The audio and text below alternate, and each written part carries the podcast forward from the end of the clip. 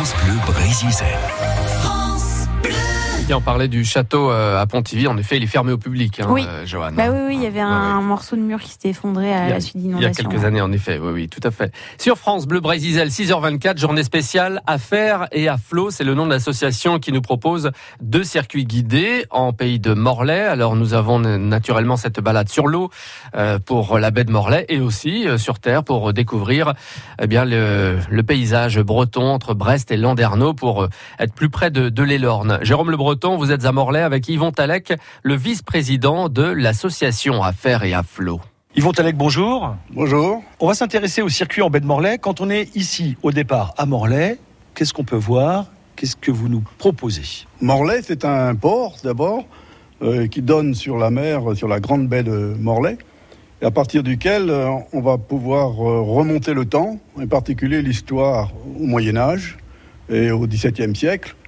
On trouve dans Morlaix même des maisons et des quartiers entiers qui n'ont pas bougé pratiquement depuis euh, le XVIe siècle, et donc euh, des maisons intéressantes au point de vue architectural, ne serait-ce que la maison Pénano ici, ou la maison de la Duchesse Anne. Euh, vous avez encore des maisons dans la Grande Rue qui sont visitables et qui sont très très intéressantes au point de vue architectural.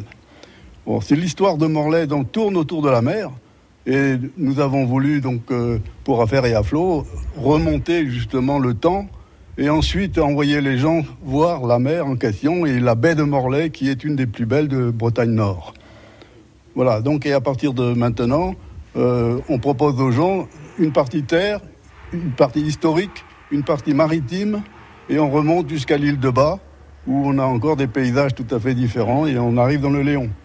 Voilà, je rappelle que Morlaix n'est pas une ville du Léon, mais une ville du Trégor.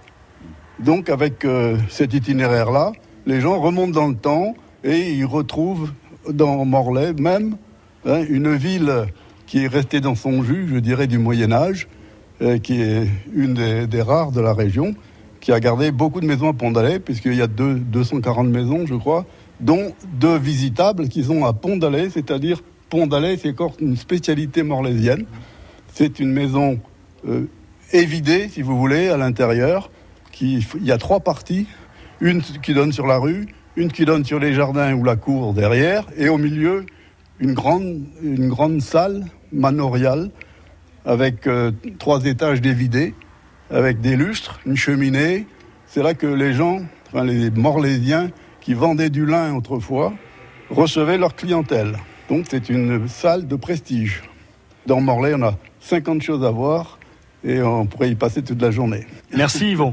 Yvan rien. Talec, Yvan Talec, le vice-président de l'association Affaires et à flot. Journée spéciale avec euh, cette association qui nous permet de vivre donc euh, grâce à ces circuits guidés le pays de Morlaix et la baie de Morlaix.